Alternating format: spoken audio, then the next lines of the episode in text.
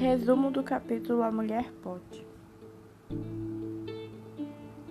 Pode se trata de um capítulo em que eles queriam fazer a mulher queria fazer uma que é uma comida feita de milho, e eles não tinham materiais suficientes, e assim ela transforma sua sogra em um pote para que ela possa cozinhar.